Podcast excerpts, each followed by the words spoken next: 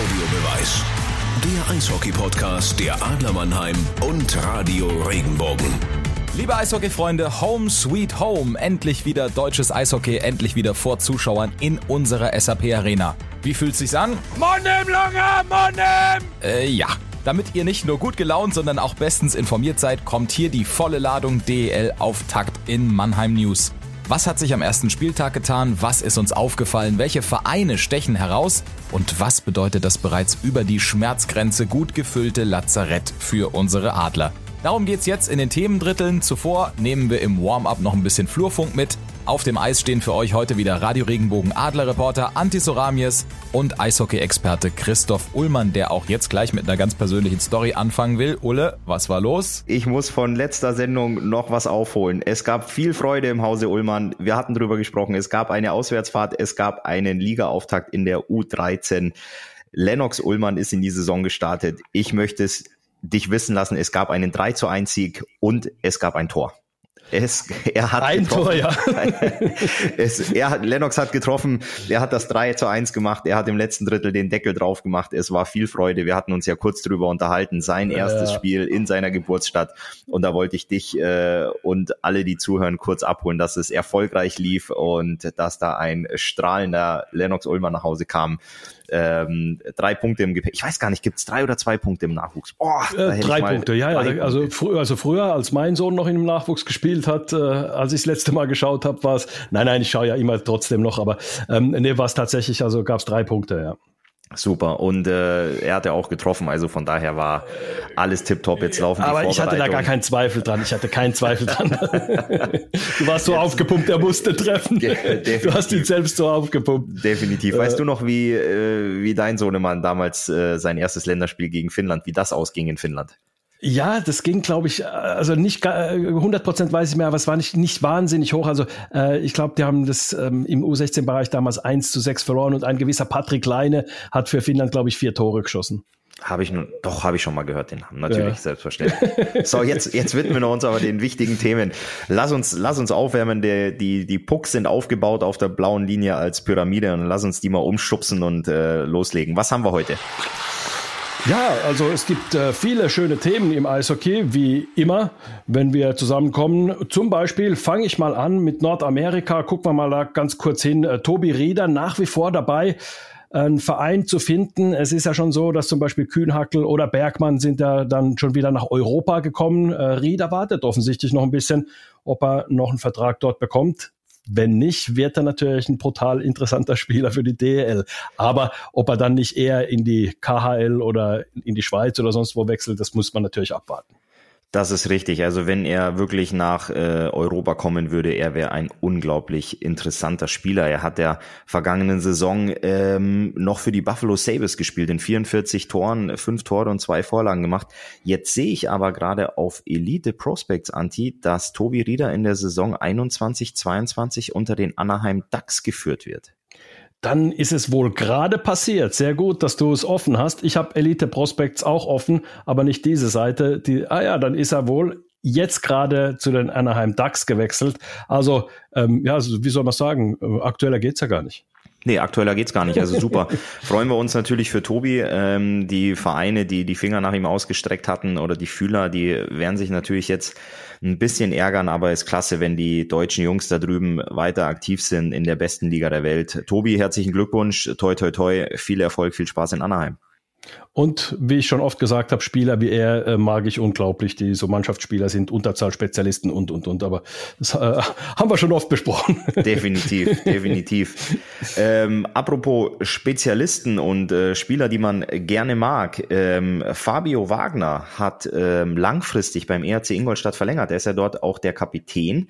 Der ERC Ingolstadt gibt nicht bekannt, wie lange. Und ähm, die Fans haben aber einen Banner gehisst mit, ich glaube, Fabio Wagner auf Lebenszeit. Äh, Genau so. stand, äh, stand da drauf. Ähm, ja, ist ein, ist ein toller Spieler, ist ein absoluter Führungsspieler auch innerhalb der Mannschaft, ist, glaube ich, sechs oder acht Jahre mittlerweile beim ERC Ingolstadt. Also ja, hat sich da ja, richtig dienstältester Spieler. ähm, Mhm. echt, echt klasse, was der, was der da in den letzten Jahren gemacht hat. Und ähm, ja, ist eine tragende Säule, eine, eine Führungsperson auf dem Eis in der Kabine und hat jetzt da ein längerfristiges Ticket unterschrieben.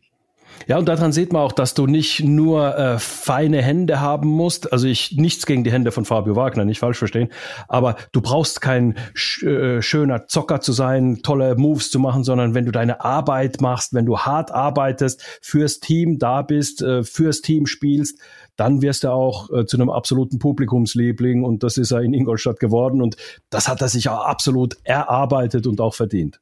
Kann man das ein bisschen mit Dennis Roll vergleichen, der jetzt äh, aktueller Kapitän der Adler ist? Also Dennis ist ja jetzt auch nicht derjenige, der äh, jedes Jahr 25 Tore schießt und deswegen heraussticht. Er sticht natürlich durch seine Größe heraus und durch sein absolutes Körperspiel. Aber ist Fabio Wagner ein ähnlicher, ein ähnlicher Typ? Also man gewisse Parallelen kann man, kann man erkennen. Ich glaube, das, das Spiel an sich, also das, die, die spielen ein bisschen anders als Spielertypen, sind aber trotzdem beide eher defensive Verteidiger. Also kann man schon irgendwo sagen, eine Parallele ist da auch von Dennis äh, äh, Reul ist ja jetzt auch der dienstälteste Spieler bei den Adlern.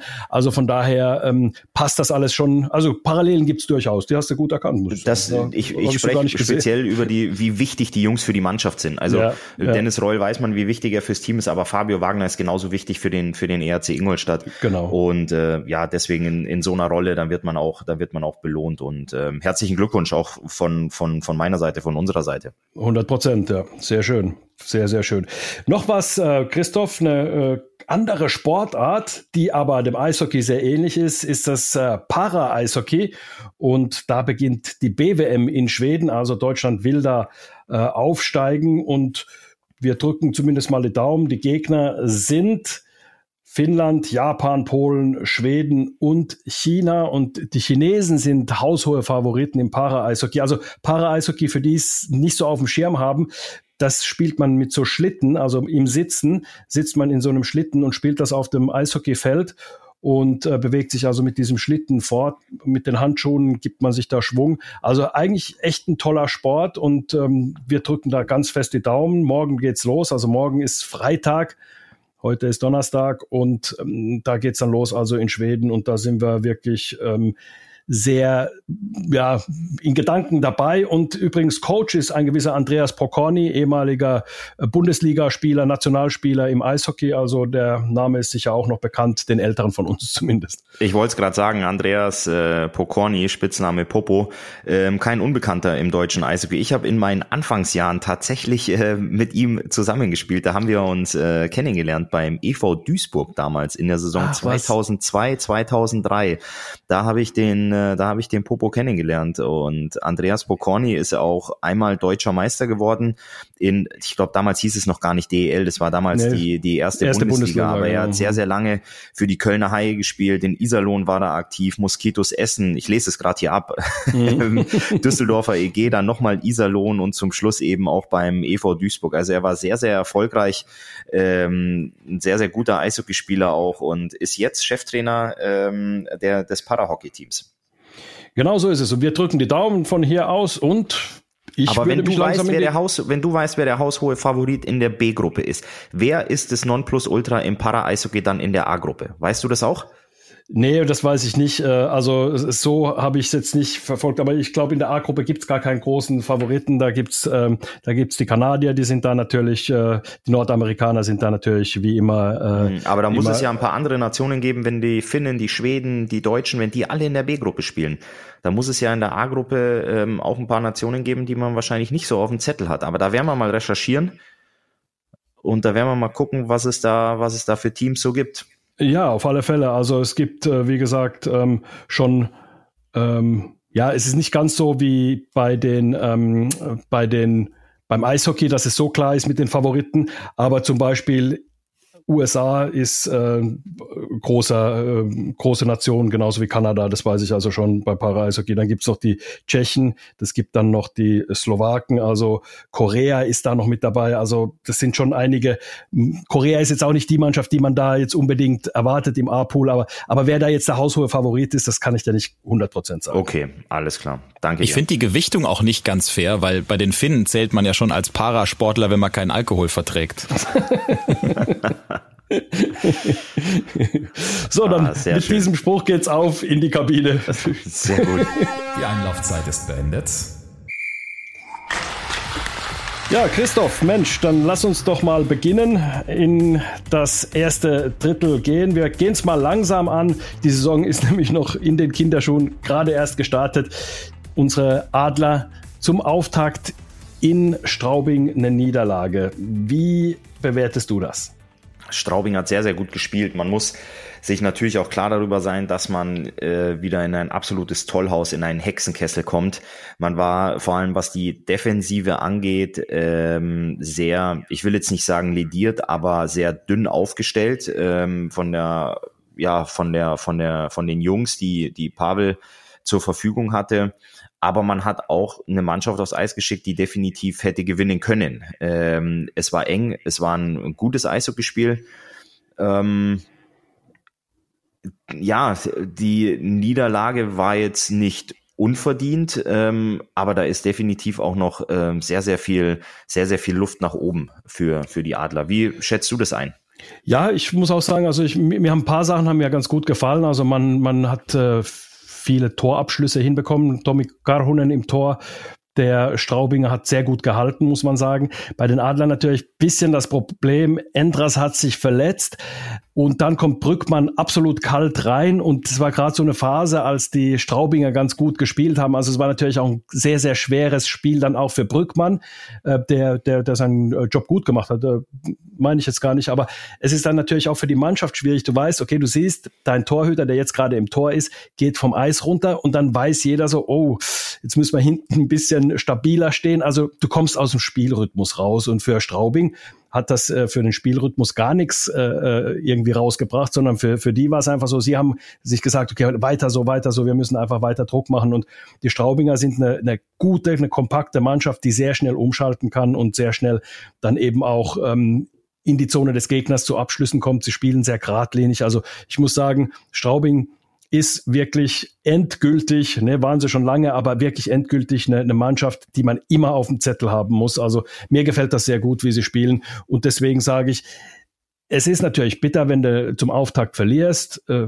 man will natürlich jedes Spiel gewinnen und ich glaube, Pavel, wenn er das jetzt hören würde, würde mir absolut widersprechen. Ich sage trotzdem, du kannst mit diesem in Anführungszeichen Rumpfkader ja, ähm, du hast vier gestandene Verteidiger, dann Verteidiger fünf und sechs sind äh, Breto und Jumbo. Nichts gegen die Jungs, aber die haben eigentlich nicht die Eiszeit normalerweise, dass sie zwölf bis 14, 15, 16 Minuten spielen, sondern die müssten so äh, erstmal rangeführt werden in so ein Spiel auch ähm, mit, mit weniger Eiszeit, so mit acht, neun, zehn Minuten, dass sie die Spitzenverteidiger entlasten, denen ein bisschen äh, Luft geben zum Atmen und ihren Job dort erledigen. Die waren nicht dran schuld, dass die Adler verloren verloren haben, nicht falsch verstehen. Aber es ist natürlich schwieriger für, für eine Mannschaft auf Spieler wie Katic, Lehtivori und ähm, und Larkin zu verzichten in, in einem Spiel oder dann eben dann im Sturm, wer da halt eben auch noch alles fehlt. Also äh, das ist dann schon, das ist dann schon ähm, eine Menge, auf die man äh, verzichten muss. Also ob es ein Eisenschmied ist, ob es ein Wolf ist,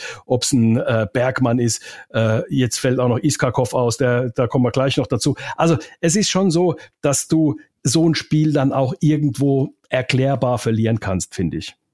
Ja, auf jeden Fall. Also du hast es gesagt, du hast da mit den, mit den Straubing Tigers wirklich eine, eine gute Truppe gehabt, einen guten Gegner, die hoch motiviert waren. Wir hatten in der vergangenen Folge auch gesagt, letztes Jahr war nicht so ihr Jahr. Da haben sie ein bisschen unter, äh, unter den Erwartungen der Vorsaison gespielt, äh, in der Saison, die kurz vor den Playoffs abgebrochen wurde, wo sie sich ja für die Champions Hockey League qualifiziert hatten. Und an dieser Saison haben die mit dem Auftaktspiel gegen die Adler definitiv wieder angeknüpft sehe ich ganz genauso und deswegen deswegen ist es so, dass man ähm, dass man durchaus sagen muss, ähm, die ich sag's nicht, die Adler haben die Niederlage verdient. Ich drehe es mal rum. Es war durchaus verdient für die Straubinger, das Spiel zu gewinnen, obwohl es auch anders hätte ausgehen können. Es war ein Duell auf Augenhöhe. Richtig, du hast es aber auch schon angesprochen.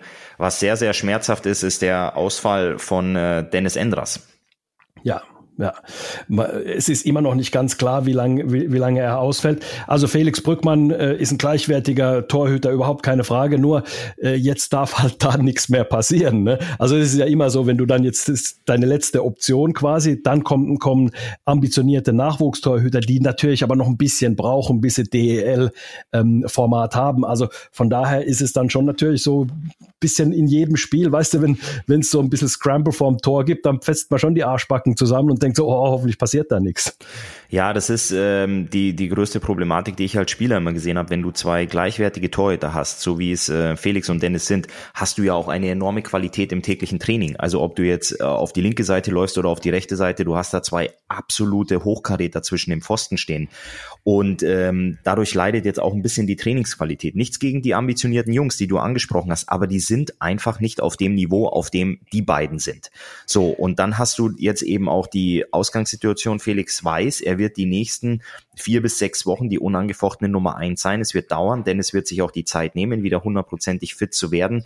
Ähm, es ist aber auch dann dieser, dieser tägliche Konkurrenzkampf, dieser Konkurrenzgedanke ist für die nächsten vier bis sechs Wochen so ein bisschen raus aus dem Kopf. Das heißt nicht, dass er einen Gang runterschalten kann, aber er weiß auch, dass er die nächsten Spiele alle spielen wird, dass er nicht mal die Möglichkeit hat, wenn er am kommenden Freitag gegen Nürnberg ähm, 100 Prozent abruft, dass er dann vielleicht zwei Tage später die Möglichkeit hat, sich auszuruhen und auf das nächste Spiel vorzubereiten, sondern er weiß, er muss die nächsten Spiele alle performen, alle wirklich auf Top-Niveau spielen und der Mannschaft versuchen, jedes Spiel die Möglichkeit geben zu gewinnen. Jetzt kommt's auf mich an und das kann pushen, das kann aber auch in gewissen Situationen vielleicht auch so eine kleine, wie soll ich sagen, so ein kleiner Hemmschuh sein im Sinne von, wow, ich darf mich nicht verletzen. Also dieses, das sind so ganz kleine Gedanken, glaube ich, äh, die, die aufkommen können. Und äh, ich weiß aber auch, dass Felix Brückmann ähm, auch mental sehr viel arbeitet und entsprechend da natürlich auch ähm, dann auch solche Gedanken natürlich dann zur Seite schieben kann und dann sich darauf konzentrieren. Aber Luft zum Atmen wird er definitiv nicht bekommen in der Zeit. Ja, und das meine ich eben auch mit der, der Trainingsqualität. Wenn mhm. ähm, Felix jetzt am Freitag gegen die Nürnberg Ice Tigers spielt, das heißt, er wird am Samstag nicht jeden Puck hinterher hechten im Training, sondern er wird sich den Tag nehmen, um sich auszuruhen, zu regenerieren und am Sonntag im Spiel in Berlin ist es, um, 14 Uhr auch noch. Also, richtig, also, um äh, da wirklich wieder 100% fit zu sein. Wenn Pavel jetzt aber die Mannschaft am Samstag aufs Eis holt, dann ist es natürlich für die Jungs so, dass sie sagen, okay, dem Felix schießen wir jetzt ein bisschen in die Fanghand, ein bisschen auf die Stockhand, auf die Schoner, dem wollen wir jetzt die Dinger nicht links und rechts am Ohr vorbeijagen, sondern wollen ihm auch ein gutes Gefühl an dem Regenerationstag, an dem freien Tag geben. Das meine ich mit Trainingsqualität, dass du da eben deine Nummer eins Torhüter in den nächsten Wochen nicht im Training kaputt ballern willst und da mhm. fordern willst, sondern du weißt, du brauchst ihn an den Spieltagen. Und das ist mhm. das, was ich angesprochen habe. Du läufst dahin, du als Spieler, du hast vielleicht ein, ein gutes Spiel gehabt, drei, vier Schüsse gehabt im Spiel, hast aber nicht getroffen. Das heißt, am Samstag ist so ein Tag, wo du sagst, okay, heute hau ich mal zwei, drei im Training rein, um mir das Selbstvertrauen zu holen für das nächste Spiel. Und dann läufst du aber auf den Torwart zu, wo du weißt, der hat uns gestern die Kohlen aus dem Feuer geholt, der braucht heute den Tag zum Regenerieren. Das ist so diese Dynamik in der Mannschaft, in der Kabine, was du dann eben ähm, ja steuern musst oder ein bisschen abfangen musst, wenn du wirklich nur diese nur in Anführungsstrichen diese unangefochtene Nummer eins hast, mhm. wenn du wenn du jetzt den verletzten Dennis Endras hast. Mhm.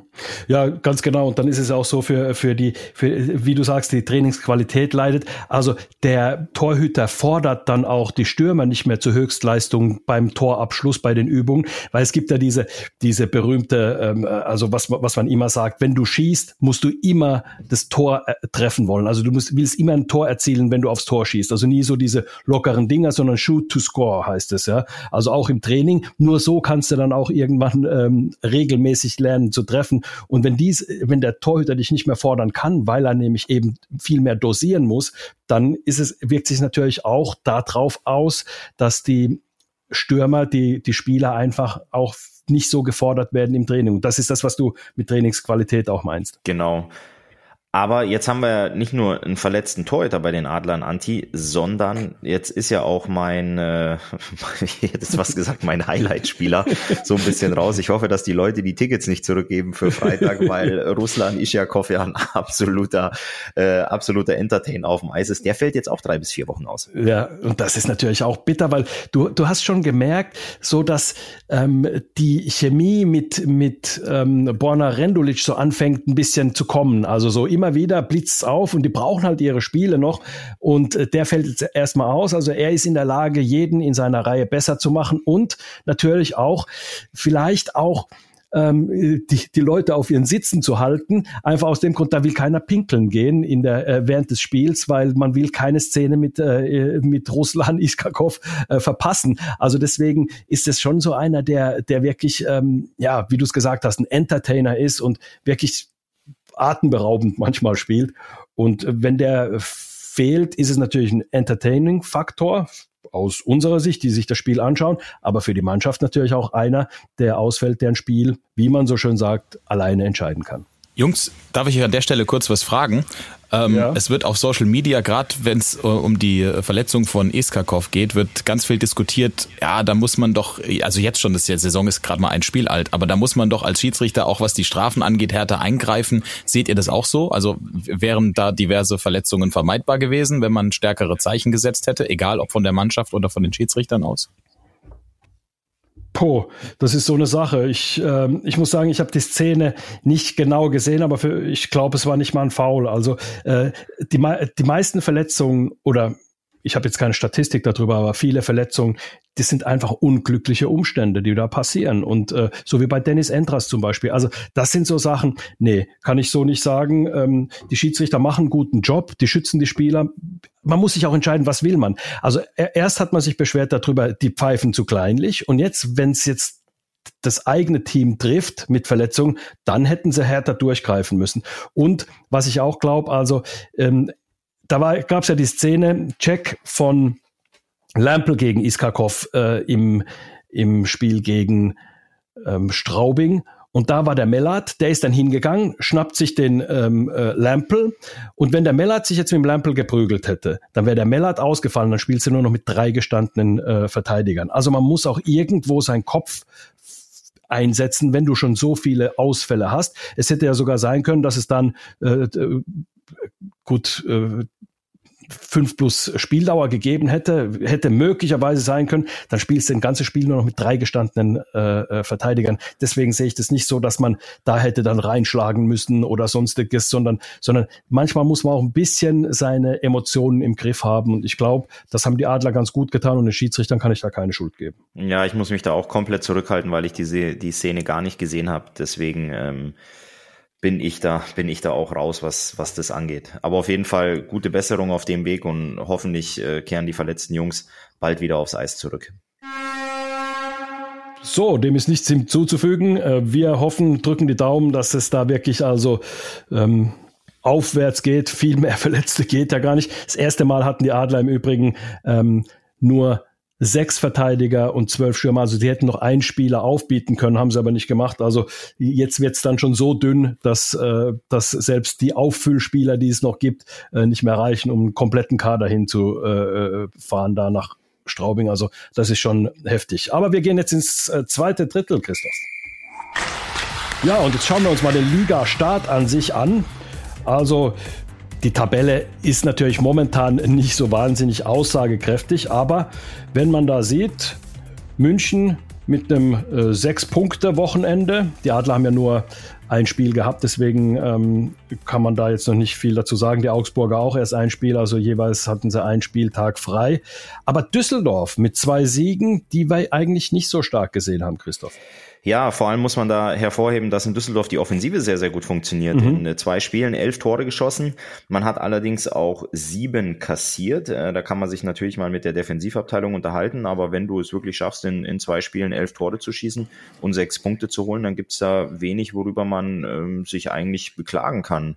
Auch äh, Bremerhaven, die haben wir sowieso oben auf dem Zettel mit fünf Punkten gestartet. Mhm. Ähm, ich möchte noch mal ganz kurz auf die Straubing Tigers eingehen, die wir eben schon ein bisschen thematisiert hatten, die ja dann noch ganz knapp 5 zu 4 in äh, Bremerhaven verloren haben, mhm. ähm, haben aber wirklich dort auch ein unglaubliches Top-Spiel gemacht. Die hatten nämlich auch 52 Schüsse ähm, mhm. in den 60 Minuten und das spricht für eine sehr, sehr gute Offensive.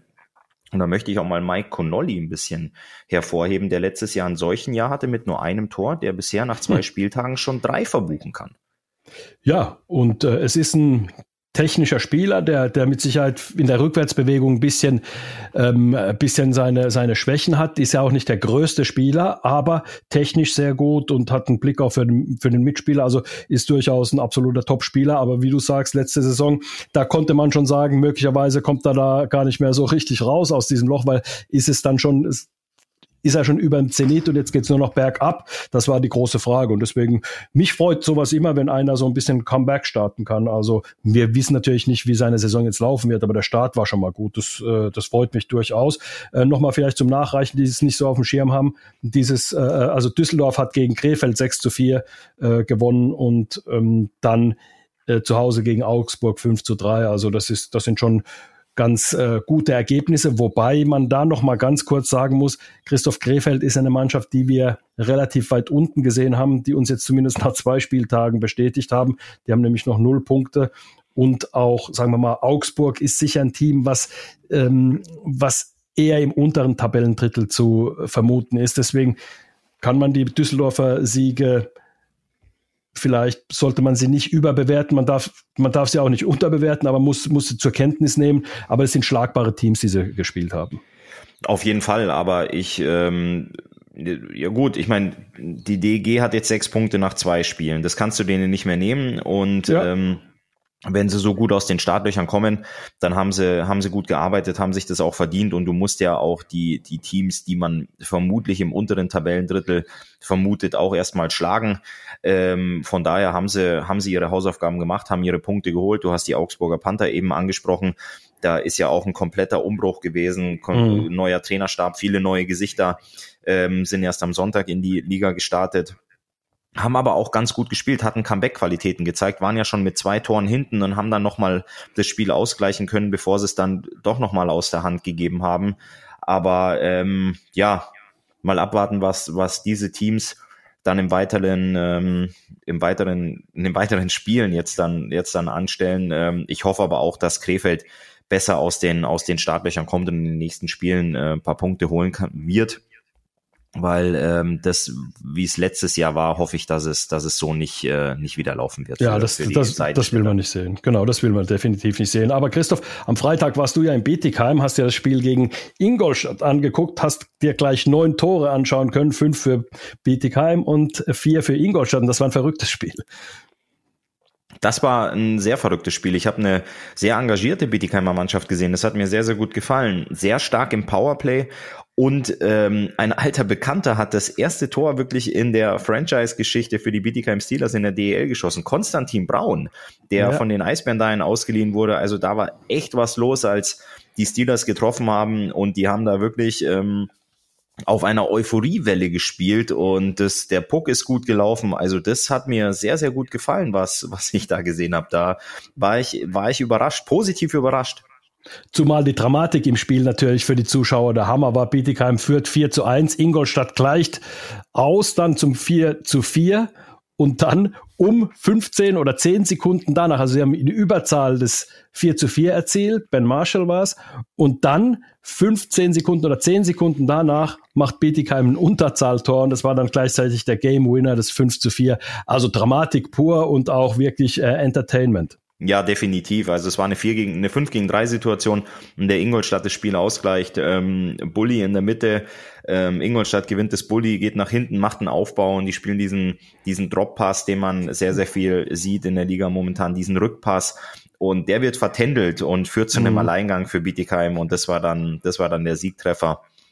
Ähm, das war aber der, der Sieg für, für Bietigheim war definitiv nicht unverdient. Ja, definitiv. Aber was ich auch mal, was ich auch mal hervorheben möchte, ist, weil wir eben über Mike Connolly gesprochen haben, sind generell die Jungs, die an dem ersten Wochenende schon einen sehr, sehr heißen Schläger in der Hand hatten. Jungs, die da schon viele Punkte gemacht haben und auch viele Tore schon erzielt haben.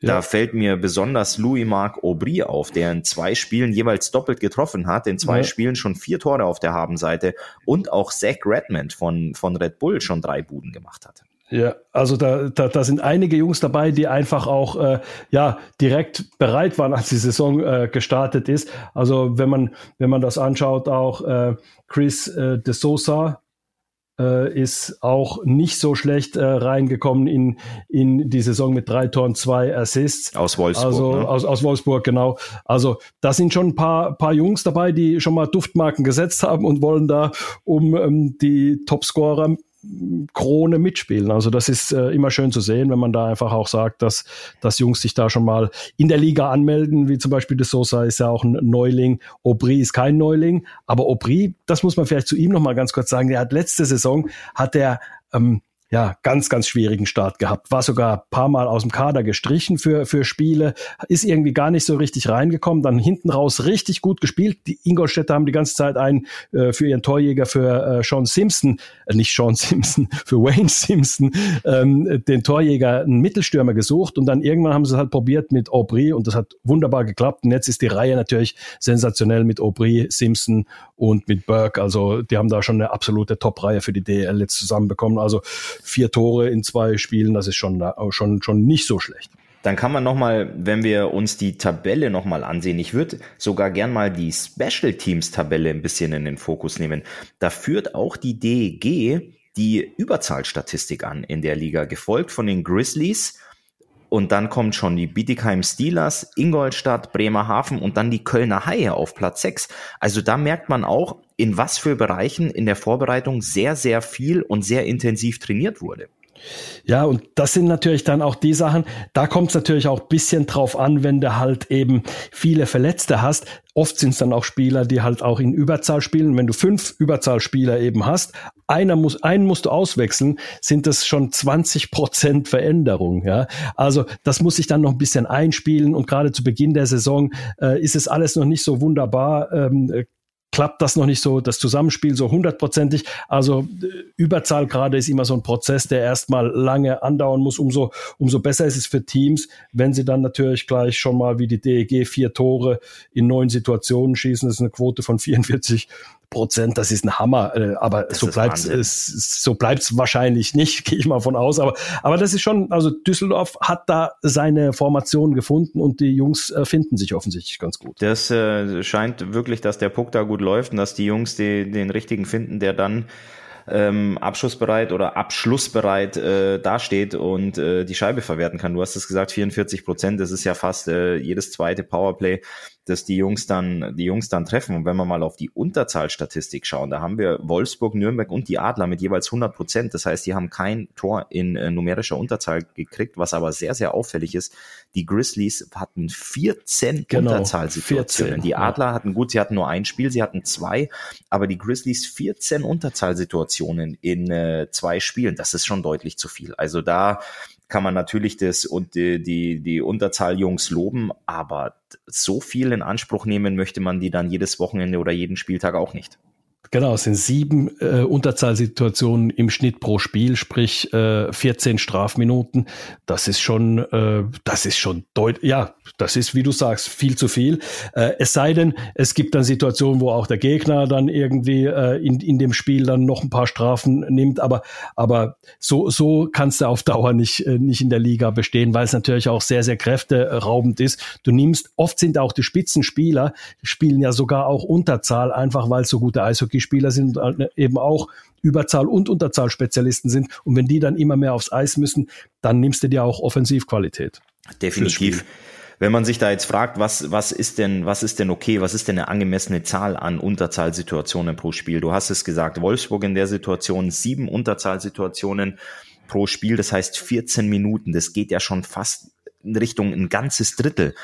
Unterzahl spielst. Also man versucht schon, dass man so bei drei bis vier Unterzahlsituationen bleibt, dass man so sechs bis acht Minuten, das ist irgendwo vertretbar, wo der Coach schon äh, zähneknirschend hinter der Bande steht. Mhm. Aber alles, was darüber hinausgeht, wenn er schon sagt, wenn er dir die fünfte Unterzahlsituation sieht und sagt, okay, jetzt sind wir schon ein halbes Drittel dabei, nur äh, ein Powerplay zu killen und die Scheibe hinten rauszuschießen, das geht dann schon in die Richtung, dass es, dass es zu viel wird. Und da bin ich mir aber auch sicher, dass, dass Mike Stewart hinter der Bande der, der Grizzlies ähm, die richtigen Worte finden muss, äh, dass er die Jungs äh, nicht drüben auf der Strafbank äh, beobachten kann, sondern dass er sie alle auf dem Eis hat. Genau, so kann es definitiv für die nicht weitergehen. Also so die Faustform war immer ein eine Strafe pro, pro Drittel plus eine Strafe in einem anderen Drittel noch mehr. Also in allen Dritteln maximal eine Strafe und in einem Drittel dann maximal zwei Strafen. So, so war immer die, so war immer die, genau. die Pi mal Daumen. Pi mal Daumen, sehr gut, sehr gut. Dann gehen wir mal schnell in die Kabine, bevor wir auch auf die Strafbank müssen und dann starten wir ins letzte Drittel. So, und Christoph, jetzt, es ist ein interessanter Spieltag in der deutschen Eishockeyliga. Ähm, beginnt mit dem Donnerstagsspiel Schwenning zu Hause gegen München und da wird man sogar dich vor Ort hören können. Ich bin heute Abend ähm, in Schwenningen, genau, das ist ja das sogenannte First Row Spiel bei Magenta, was ich heute mitkommentieren darf. Da freue ich mich sehr drauf. Ähm, vor allem, wir hatten es ja schon gesagt, München sehr, sehr gut gestartet. Ähm, Schwenningen bisher noch ohne Punkte, ähm, aber jetzt natürlich, die hatten ein Hammer-Auftaktprogramm. Die hatten zwei ähm, sehr, sehr, nee, ein Punkt. Entschuldigung. ein Punkt mich, haben sie im ersten Spiel, mich, genau. Jetzt muss ich ja. mich korrigieren, genau, ein ja. Punkt. Ähm, hat ein schwieriges Auftaktprogramm. Äh, das wird natürlich heute mit München nicht leichter, aber ich, ich freue mich sehr, weil man weiß, dass Schwenningen Eishockey spielen kann. Vor allem, dass sie, dass sie Eishockey nicht arbeiten, sondern dass sie das, dass sie spielen wollen. Ähm, genauso wie München, dass die Scheibe da ganz gut läuft, ähm, dass es, dass es gute Jungs auf beiden Seiten gibt. Da bin ich sehr gespannt, da freue ich mich drauf. Ja, also zu München vielleicht auch noch eine Sache. Wir hatten ja so ein kleines Fragezeichen, so ein kleines Fragezeichen gehabt, als wir über Danny aus dem Birken gesprochen haben, nicht an seinen Qualitäten gezweifelt, sondern kann er nach seinen ganzen Verletzungen wieder höchst, äh, also an seine höchste Klasse dann eben auch anknüpfen. Und der Start war vielversprechend, muss man sagen. Also Danny aus den Birken ist natürlich noch nicht, die Saison ist noch jung, aber äh, noch nicht ganz da, wo er dann irgendwann hoffentlich sein wird. Aber ähm, das Fragezeichen hat da noch nicht zu einem Ausrufezeichen umgebogen, aber sagen wir es mal, zumindest mal angedeutet, dass er wirklich wieder auf höchstem Niveau spielen kann. Ja, definitiv. Danny ist fit. Ähm, das hat er, glaube ich, auch bei dem, bei dem Auftaktsieg in Berlin gezeigt, dass er da ein Top-Spiel gemacht hat und auch bei dem Heimspiel ähm, gegen Köln, wo Freddy Tiffels, der Ex-Kölner, dann das Spiel äh, zugunsten mhm. der Münchner entschieden hat mit, mit zwei Toren am Ende noch. Ähm, aber da ist er wieder da, wo er, wo er sein will und ähm, wo er der Mannschaft auch am, am besten helfen kann mit tollen Leistungen zwischen den Pfosten. Ähm, ich bin mal gespannt, ob er heute Abend auch im Tor stehen wird gegen, gegen Schwenningen, in Schwenningen oder ob er eine Pause bekommt und vor allem auch, wie Schwenningen auf die beiden Auftakt-Niederlagen äh, reagieren wird. Vor allem haben sie ja das Spiel in Ingolstadt in den letzten zehn Sekunden verloren. Da genau. hat ja Louis Marc Aubry in den letzten zehn Sekunden noch einen Schuss von der blauen Linie abgefälscht. Mhm. Da war man ja schon äh, gefühlt mit anderthalb Beinen in der Verlängerung und ähm, da werden sie sicher noch sauer sein und mit viel, viel Feuer hoffentlich heute Abend aus der Kabine kommen. Dann ähm, ist eine Partie Augsburg gegen Iserlohn. Das ist so ein bisschen was. Iserlohn ist ja äh, auch ganz gut äh, reingekommen in die Saison. Augsburg macht das zweite Spiel. Da ist Iserlohn möglicherweise schon zumindest äh, als Favorit zu sehen, oder? Ja gut, Iserlohn hatte am Sonntag sehr, sehr offensiv äh, auch gespielt gegen mhm. äh, die Eisbären, allerdings äh, das Spiel dann noch verloren. Mhm. Ähm, ich bin gespannt, wie Augsburg zu Hause auftritt. Man weiß, dass das Kurt-Frenzel-Stadion oder ich weiß es auch sehr, sehr gut, immer gut gefüllt ist und äh, eine gute Stimmung ist und äh, es wird die Heimpremiere des neuen AIV-Teams ähm, am Freitag zu Hause sein. Ähm, ich glaube, dass das, dass das eine enge Kiste werden kann. Ähm, ich werde da Iserlohn nicht in, nicht in die Favoritenrolle setzen. Ähm, soweit ich weiß, hatten die ja auch zwei Heimspiele. Das heißt, sie besteigen das erste Mal den Bus ähm, jetzt für, für kommenden Freitag und dementsprechend ähm, wird es sicherlich ein, ein, ein ganz, ganz tolles Spiel, ein ganz heißer Ritt werden. Die Bremerhavener äh, empfangen Berlin und da ist die Bilanz ganz interessant. Also der äh, letzten fünf Spiele Bremerhaven. Natürlich kann man kann man nie aus den letzten Spielen aus der äh, vergangenen Saison auf die jetzige äh, schließen. Aber wenn man sich das einfach mal anschaut, ähm, Bremerhaven äh, 1 zu 5 verloren, dann 5 zu 3 gewonnen, 2 zu 3 verloren, 5 zu 0 gewonnen, 4 zu 5 verloren. Also äh, sehr, sehr ein Auf und Ab bei ähm, den Berlinern und meistens viele Tore im, in den Spielen gegen Berlin, weil beide auch äh, offensiv Power haben. Du sagst es, beide haben sehr, sehr, sehr, sehr gute Offensivpower, sehr viel Offensivpower. Beide haben gute Special Teams, das heißt von der Strafbank wegbleiben. Ähm, es wird sicher ein sehr, sehr interessantes Spiel. Vor allem weiß ich auch als Spieler, dass es in Bremerhaven nicht so angenehm ist zu spielen. Also es ist ein sehr, sehr, sehr, sehr schwieriges Pflaster und äh, da werden die Eisbären definitiv gefordert sein. Sie hatten einen heißen Tanz in Iserlohn am Seiler See, den sie, den sie gewonnen haben, ähm, letztes Auswärtsspiel und jetzt geht's gleich wieder auswärts zur Sache in Bremerhaven. Ich bin gespannt. Ich ich freue mich. Und dann haben wir noch die Partie oder eine weitere Partie ist Wolfsburg gegen Düsseldorf. Wir hatten es eben thematisiert. Wolfsburg, die Mannschaft, die die meisten Strafzeiten zieht und Düsseldorf, die momentan mit einer Überzahlquote von 44,4 Prozent mhm. anrücken. Also da ist das Rezept, glaube ich, von, von beiden Mannschaften sehr klar, oder? Mike Stewart wird sagen, Jungs, bleibt mir von der Strafbank weg. Wer, wer hier Strafen nimmt, der kriegt weniger Eiszeit, weil wir können so nicht gegen die momentan beste Überzahlmannschaft spielen. Das geht nicht. Also da wird er, glaube ich, sehr, sehr strikt sein. Ich meine, du kennst Mike Stewart äh, deutlich besser als ich, aber da wird er sich das nicht äh, gerne anschauen. Nee, definitiv. Und ähm, Harold Kreis wird seinen Jungs äh, auf Düsseldorfer Seite natürlich sagen, Jungs, bewegt die Beine, ähm, seid clever in den Zweikämpfen, versucht Strafen zu ziehen, weil wenn du fast jedes zweite Überzahl triffst und zuschlägst, auflegst, dann haben die Jungs auch ein sehr, sehr gutes Selbstvertrauen, Selbstbewusstsein, was, was dieses Thema dann angeht. Und äh, ja, da werden sie werden sie sicherlich, sicherlich heiß sein. Ähm, aber ganz klar das Rezept auf Wolfsburger Seite von der Strafbank wegbleiben, versuchen zu fünft auf dem Eis zu bleiben und daran das Spiel zu gestalten. Und dann nochmal kurz äh, ein Schwenk an den Rhein. Köln gegen Krefeld. Ähm, das ist auch so, sagen wir es mal so, die Kölner mit ähm, zumindest äh, ja einem okay Start, sagen wir es mal vielleicht so. Sie haben zwei Punkte geholt, also zumindest mal einen Sieg geholt. Das war zwar in der Verlängerung, aber okay. Ähm, gegen Krefeld, wir haben es gesagt, hoffentlich wird das nicht so der Punktelieferant der Liga, aber da sehe ich die Kölner schon vorne, zumal sie, zumal sie ganz gut ähm, auch irgendwo teammäßig in der Offensive bestückt sind und die Krefelder hinten vielleicht nicht ganz so stabil sind. Ja, du hast es angesprochen. Köln hat das Auftaktspiel gegen Wolfsburg zu Hause in der Overtime gewonnen. Dann haben sie in München verloren mit einem Doppelschlag von Freddy Tiffels hinten raus noch. Aber trotzdem vier Tore auswärts geschossen in München, was ich ganz positiv fand, was schon mal ein Ausrufezeichen war. Und jetzt ist Köln in Krefeld. Also das zweite Spiel auswärts. Aber sie werden äh, weiterhin offensiv spielen. Sie werden sich nicht hinten reinstellen. Da bin ich davon überzeugt. Ähm, sie werden ja heil in der Offensive suchen, versuchen wieder ähm, ordentlich auf die Anzeigetafel zu kommen. Und dann bin ich gespannt, was, was Krefeld dagegen zu setzen hat. Ähm, wie sie gegen die Kölner verteidigen werden und vor allem auch, wie sie selbst ähm, offensiv ja, durchschlagskräftig sein können. Und die letzte Partie, bevor wir kurz noch einen Schwenk äh, in die SAP-Arena machen. Ingolstadt in Straubing. Ich glaube, da spielen zwei äh, Mannschaften gegeneinander, die Top 6, Top 8 Potenzial haben, auf alle Fälle, wenn man dann die Tabelle nach der Hauptrunde sich anschaut. Also das wird mit Sicherheit auch ein heiß umkämpftes Spiel. Auf jeden Fall, wenn wir das mal nochmal kurz zusammenfassen, das Auftaktwochenende der beiden Straubing schlägt zu Hause die Adler verliert mit einem Tor in Bremerhaven, wo sie aber das Schussverhältnis für sich entschieden haben. Und Ingolstadt verliert das Auftaktspiel in Bittigheim und gewinnt dann zehn Sekunden vor Schluss zu Hause gegen Schwenningen. Also Ingolstadt möchte auf jeden Fall auswärts punkten.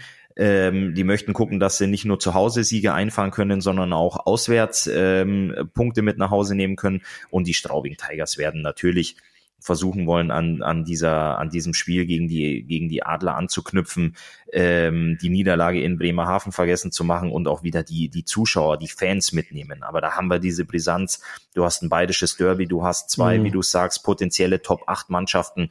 Das wird für mich somit das interessanteste Spiel am, am nächsten Spieltag. Da bin ich echt gespannt, wer, welches, welches der beiden Teams die, die Weichen in die richtige Richtung stellt, ähm, obwohl wir erst Spieltag drei haben. Aber ähm, mhm. Punkte, die Hänschen holt, muss Hans am Ende nicht mehr einfahren.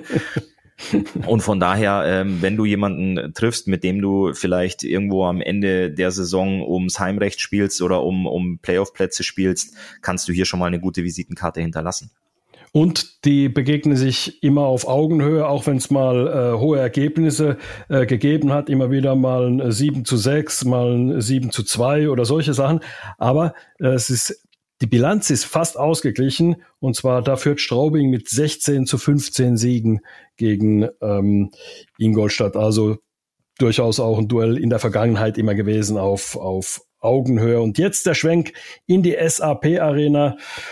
Die Adler empfangen Nürnberg, die Ice Tigers, ja, ähm, auch ganz ordentlich reingekommen in die Saison mit äh, drei Punkten gestartet, also ein Sieg, eine Niederlage für den Coach der Nürnberger. Zum ersten Mal spielt er in der SAP Arena gegen Publikum auch und der Coach ist Frank Fischöder, der 20 Jahre äh, fast bei den Jungadlern gearbeitet hat, ähm, in verschiedenen Positionen äh, in der Schülerbundesligamannschaft und dann in der deutschen Nachwuchsligamannschaft. Also er kennt Mannheim sehr gut, er kennt die Strukturen in Mannheim, aber spielen müssen es die Spieler. Definitiv. Äh, Frank Fischöder hat im Nachwuchs gearbeitet für die Jungadler. Ähm, das Profigeschäft ist aber dann äh, doch ein anderes. Aber du sagst es, es wird sicherlich was ganz, ganz Besonderes für ihn, das erste Mal vor Fans in der SAP-Arena zu spielen. Aber du hast es auch gesagt, spielen müssen es die Jungs auf dem Eis draußen. Er gibt die taktischen Vorgaben, er gibt die Marschroute so ein bisschen vor.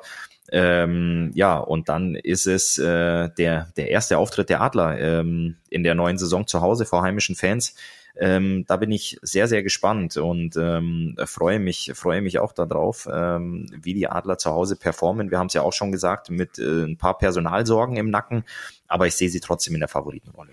Ich auch. Also ich muss ganz klar sagen, die Mannschaft ist auch, ich nenne es mal Rumpfteam. Ich will denen, die, denen, die die verletzten Spieler auffüllen, überhaupt nicht Unrecht tun. Aber wenn die Adler mit ihrer Top-Mannschaft dastehen, ist es schon ein Brett. Ja, und jetzt, wenn halt eben Leute wie Iskakov fehlen, äh, Entras fehlt und, und, und, wie sie alle heißen, dann ist es eben so, du spielst mit einem Team, was trotzdem gut genug ist, ich sag mal, in der DL in der Spitze mitzuspielen, ja, also, äh, und jeden zu schlagen. Von daher äh, sehe ich die Adler auch mit den vielen Verletzungen und mit den vielen verletzten Krankenspielern ähm, deutlich in der Favoritenrolle, vor allem zu Hause vor den eigenen Fans, die jetzt endlich wieder ein DL-Spiel nach 500, ich weiß nicht, 58 Tagen oder was es sind, ähm, mal wieder äh, live DL Eishockey schauen können in der SAP Arena, in ihrem zweiten Wohnzimmer, wie man so schön sagt. Also da ist alles angerichtet für drei Punkte du sagst es und lass es uns genauso halten, wie es die Trainer machen oder wie es die Mannschaft auch tut. Ähm, wir beschäftigen uns mit dem, was zur Verfügung steht und nicht mit dem, genau. was wir gerne hätten oder wer nicht da ist. Und von daher, ähm, Pavel wird zu halten und die Mannschaft auch, dass sie ähm, eben mit dem Line-Up rausgehen werden, was, was an dem Tag da ist. Und ähm, ich, ich bin gespannt und du hast es schon gesagt, ähm, es ist angerichtet. Ähm, ich glaube auch, das wird ein, äh, ein emotionaler Start werden weil man doch auch nochmal von, von Udo Abschied nimmt. Ähm, ja. Da wird, ähm, da wird sich die, die Adler-Organisation, soweit ich das mitbekommen habe, irgendwas, äh, ja, die haben sich da was einfallen lassen in die Richtung. Mhm. Da bin ich auch gespannt. Ähm, da gibt's ein, wird's einen, wird's einen emotionalen Start geben. So ist es die, die uns von außen zuhören, also nicht so mit den Adlern vertraut sind. Udo Scholz, der letztes Jahr verstorbene Stadionsprecher, die Stadionsprecher-Legende Udo Scholz. Ähm, und der wird geehrt werden vorm Spiel und das wird mit Sicherheit, also für uns alle, ich, wenn ich jetzt darüber spreche, muss ich sagen, kriege ich Gänsehaut. Also einfach an, an, an den Gedanken. Ja, es wird einfach für uns alle ähm, eine, eine, eine sehr, sehr emotionale äh, Sache sein. Er war beliebt bei den Spielern, bei den Fans, bei den Sponsoren, bei allen. Also muss man wirklich sagen, er hat es auch verdient, dass man nochmal explizit an ihn denkt, jetzt wo Zuschauer wieder zugelassen sind. Du hast recht, Anti. Er hat es, er hat es definitiv verdient und äh, dem gibt's nicht, äh, nicht mehr hinzuzufügen. Ende der regulären Spielzeit. Dann gehen wir ins Eins gegen Eins. Christoph, ich habe mir eine ganz banale Frage einfallen lassen. Ganz banal. Ähm, wir haben ja noch einige Folgen vor uns, deswegen müssen auch mal banale Fragen sein. Und die Frage ist, Christoph, warum 47? Warum hast du die Nummer 47 getragen? Wow, das ist, äh, das ist eine spannende, spannende Frage. Das ist nämlich gar nicht so eine banale Frage. ich bin ja, äh, als ich das erste Mal zu den Adlern kam, äh, mit der 17 gestartet. Ich habe ja meine ersten fünf Adlerjahre die, die 17 getragen und hatte sie ja dann auch noch äh, drei Jahre in Köln, bevor ich dann mit 28 zurückgekommen bin und bin dann erst auf äh, die 47 in Blau-Weiß-Rot gewechselt. Ich hatte mein aller, allererstes DEL-Jahr in, äh, in Köln. Das war die Saison 2001, 2002. Ähm, auch die Rückennummer 17, bevor der damalige Manager Gerhard Brunner, der war damals äh, Trainer der Kassel Huskies, ist dann als äh, sportlicher Leiter und Manager zu den, äh, zu den Kölner Haien gewechselt. Der hatte sie dann einem gewissen Sebastian Furchner gegeben. Der hat die mir einfach, ähm, ich sag's mal so, wie es ist, äh, ohne zu fragen, hat der gesagt, weil der Sebastian Furchner den Wunsch geäußert hat, als Neuzugang die 17 zu tragen, hat der Gerd Brunner gesagt, ja klar, die kannst du haben und hat mich dann erst äh, danach ins Büro zitiert und hast gesagt, Christoph, welche Nummer hättest du denn jetzt gerne? Äh, und dann habe ich gesagt, wie, ich habe doch meine Nummer, ich habe doch hier schon gespielt. Und dann hat er gesagt, ja, ja, aber deine Rückennummer habe ich jetzt vergeben. Dann habe ich tatsächlich damals auf die 13 ausgewichen. Also mein zweites ah. DL-Jahr habe ich mit der Rückennummer 13 gespielt, bevor ich mir dann die 17, ähm, ich sag mal, wieder bestellt habe oder an, angefragt hatte, als ich dann das erste Mal in die Kurpfalz gewechselt bin äh, zu den Adlern. Und ähm, Damals war das so, als ich das erste Mal zur Nationalmannschaft eingeladen wurde, das war tatsächlich auch in meiner ersten Spielzeit bei den Adlern, hatten wir ein, ein, ein Spiel ich weiß gar nicht mehr, wo das war. Ich glaube sogar, dass das in Heilbronn gewesen sein könnte oder ich bin mir gar nicht mehr sicher. Und mich hat keiner gefragt, kein Trainer, kein äh, sportlicher Manager beim DEB oder die Jungs, die da rumgewirbelt sind, die Betreuer. Keiner ist zu mir gekommen und hat gesagt, Christoph, mit welcher Nummer möchtest du denn spielen? Weil ich wusste, dass die Nummer 17 beim DEB einem gewissen Jochen Hecht gehörte. Mhm. Der hatte mit der 17 gespielt und als ich dann ähm, nach dem, nach dem Pre-Game-Skate, also das ist das Training, was man in der Früh nochmal hat, für gute 20, 25 Minuten bin ich vom Eis gegangen, habe mich fertig gemacht, mich geduscht, umgezogen, bin ins Hotel, wir haben gegessen, ich habe mich hingelegt, habe geschlafen und habe gedacht, naja, irgendwas wird da schon gleich auf dem Platz liegen, irgendwas wird da hängen. Und dann bin ich in die Kabine. Du wolltest gegangen. gar nicht vorher wissen? Du wolltest gar nicht vorher wissen? Ich habe ich hab mich nicht getraut zu fragen. Ich bin ganz ehrlich. Ich wusste nicht wenig. Du bist so schüchtern, ja, so kennen wir dich. Ähm, aber ich bin auch damals in eine Nationalmannschaft reingekommen, wo ich äh, der einzige junge Spieler war, der, ähm, der von Hans Zach damals ja dazugeholt wurde. Also da waren lauter Jungs wie, wie Stefan Ustorf, Tino Boos, Jan Bender. Ähm, da waren wirklich noch, noch diese, diese ganzen gestandenen alten DEL-Spieler also alt jetzt in äh, nett formuliert und ich war einer von den von den ersten jungen Burschen, die da so dazu kamen, bevor dann ein Alex Barter, ein Peter Fizal, ein Michael Hackert dazu kamen. Da war ich so derjenige, der da den den ersten Schritt reingemacht hat und ich wusste nicht, wen ich fragen soll und ich habe versucht mich mich ruhig zu verhalten und ähm, als ich in die Kabine kam, hing das Trikot mit der 47 auf meinem Platz und mit dem Namen Ullmann. Und ich bin aber auch ganz ehrlich, ich habe nie gefragt, wieso, weshalb, warum die 47, wer das für mich entschieden hat und warum diese Entscheidung getroffen wurde. Aber ich möchte dir mal meine Theorie erklären. Ich habe ähm, meine Theorie war folgende: Der Ullmann spielt die 17 im Heimatverein, die 17 gehört aber dem Hecht im DB-Trikot. Dann ist meine Theorie, dass die Jungs, die das entschieden haben, einfach in den Zehner-Schritten mit der 7 weitergegangen sind und dann mhm. gesagt hat, okay, 27 gehörte einem gewissen Tobi Abstreiter, der heute der U20-Nationaltrainer ist. 37 hatte Tino Boos, Boos der hat ja. die damals an Olaf Kölzig abgegeben. Und die nächstmögliche logische Folge war die 47. Und mhm. das ist aber nur meine Theorie. Ich habe wirklich nie jemanden gefragt. ich weiß nicht, ich weiß bis heute nicht, wer das entschieden hat, äh, mir die 47 zu geben. Ich weiß nicht, ob die Theorie richtig ist oder nicht. Ich habe keine Ahnung, weil damals gab es auch ähm, zwei Betreuer beim DEB, die schon ein bisschen betagter waren. Und ähm, ich sag's mal, ich sag's mal ganz, ganz freundlich und ganz, ganz nett, die jetzt nicht so ein offenes Ohr hatten, wenn ein junger Spieler kam und eine Frage hatte, dass er irgendwas brauchte. Dann äh, kam, gab's halt so Antworten wie, schau, dass du irgendwie selber zurechtkommst oder frag jemand anders. Äh, deswegen habe ich damals auch versucht, ähm, mögliche Fragen in die, in die Richtung derer Jungs zu vermeiden. Und deswegen wollte ich mit denen jetzt auch nicht abends oder vorm Spiel in die Diskussion gehen, warum jetzt da die 47 bei mir hängen. So, und ähm, das Thema ging dann ein bisschen weiter ich hatte dann ähm, für die für die Haie auch gespielt Ähm, das waren ja dann, wie gesagt, acht Jahre, die ich die, die 17 hatte, also fünf Adlerjahre plus drei Jahre KIC, sogar plus das erste Jahr damals noch, also neun Jahre, die ich mit der 17 in der DEL gespielt habe. Ich hatte aber parallel schon über 100 Länderspiele gemacht ähm, mit der 47.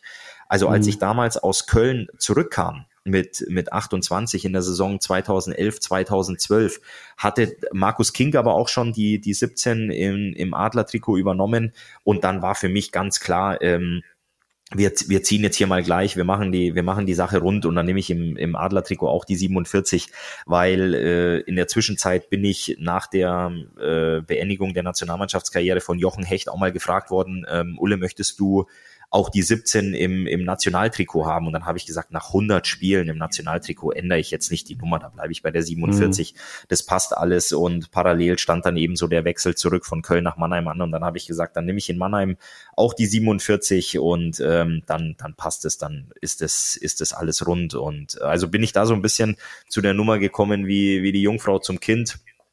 Und im, im Nachhinein finde ich es aber ganz schön, weil mein, mein Sohn, der Lennox, ist auch am, an einem vierten geboren, am vierten zwölften hat der, hat der Geburtstag und ähm, ja, witzigerweise ein paar Jahre später kam meine Tochter zur Welt und die ist am vierten siebten geboren. Die kam am vierten siebten zur Welt, deswegen findet sich da auch die, die vier und die sieben wieder, ähm, sprich die 47. Deswegen ist es für mich ähm, einwandfrei, ganz klasse und aber Es ist wie, wie weit ich jetzt ausgeholt habe und dir erklärt habe auf deine banale Frage, warum, warum die 47 hätte ich auch antworten können, weil die Quersumme 11 ist. Und eine, eine Schnapszahl ist immer eine Meisterzahl, aber so einfach war es dann doch nicht. Also ich bin da wirklich, ähm, ich, wieso, weshalb, warum, wer auch immer mir damals die 47 zugeordnet hat, kann ich dir gar nicht beantworten, aber ich bin ganz gut gefahren damit und habe da sehr, sehr viel Spaß mit der Rückennummer gehabt hast eine gute Karriere gehabt mit der Rückennummer, das muss man ja. definitiv sagen. danke, danke. Ja, danke für deine Geschichte. Deine Anekdoten sind immer äh, sehr, sehr ähm, kurzweilig, muss ich sagen. Freut mich immer. Ich freue mich schon auf die übernächste Folge, wenn ich dir wieder eine Frage stellen kann. Super, Anti. Vielen Dank. Hat mir Spaß gemacht. Ich bin heute Abend, wie wir schon gesagt haben, ich bin in Schwenningen gegen München und ähm, ich freue mich dann auf das tolle Eishockey-Wochenende, was uns bevorsteht und freue mich auch noch mehr, wenn wir uns die Woche drauf wieder hören. So sieht's aus. Und ich wollte nämlich noch sagen, Christoph, dir eine gute Fahrt nach Schwenningen ins äh, schöne Schwenningen in die Helios Arena. Helios Arena, genau, so heißt Früher Bauchenberg Stadion, genau. Bauch, ich habe überlegt, wie heißt der? Genau, früher Bauchenberg und jetzt heute Helios Arena. Also Christoph, bis zum nächsten Mal. Danke, Andi. Ciao. Ja, und somit haben wir gelernt, nicht 42, sondern 47 ist die Universalantwort auf alle wichtigen Fragen dieser Welt. Und sofern unsere 47 dann gesund aus dem Schwarzwald wieder zurückkehrt, wovon wir jetzt einfach mal stark ausgehen wollen, gibt's nächste Woche die nächste Folge Audiobeweis der Eishockey-Podcast der Adler Mannheim und Radio Regenbogen. Wir würden uns freuen, wenn ihr wieder mit am Start seid, damit ihr es garantiert nicht verpasst. Setzt unbedingt einen Haken bei Abonnieren. Und wenn es noch irgendwas gibt, über das ihr unbedingt mal diskutieren wollt oder was ihr Anti und Ulle mal fragen wollt, dann schreibt uns einfach unter den Beiträgen auf Social Media. Wir gucken da selbstverständlich mal rein. Bis dahin ein schönes Eishockey-Wochenende und wir hören uns nächste Woche wieder.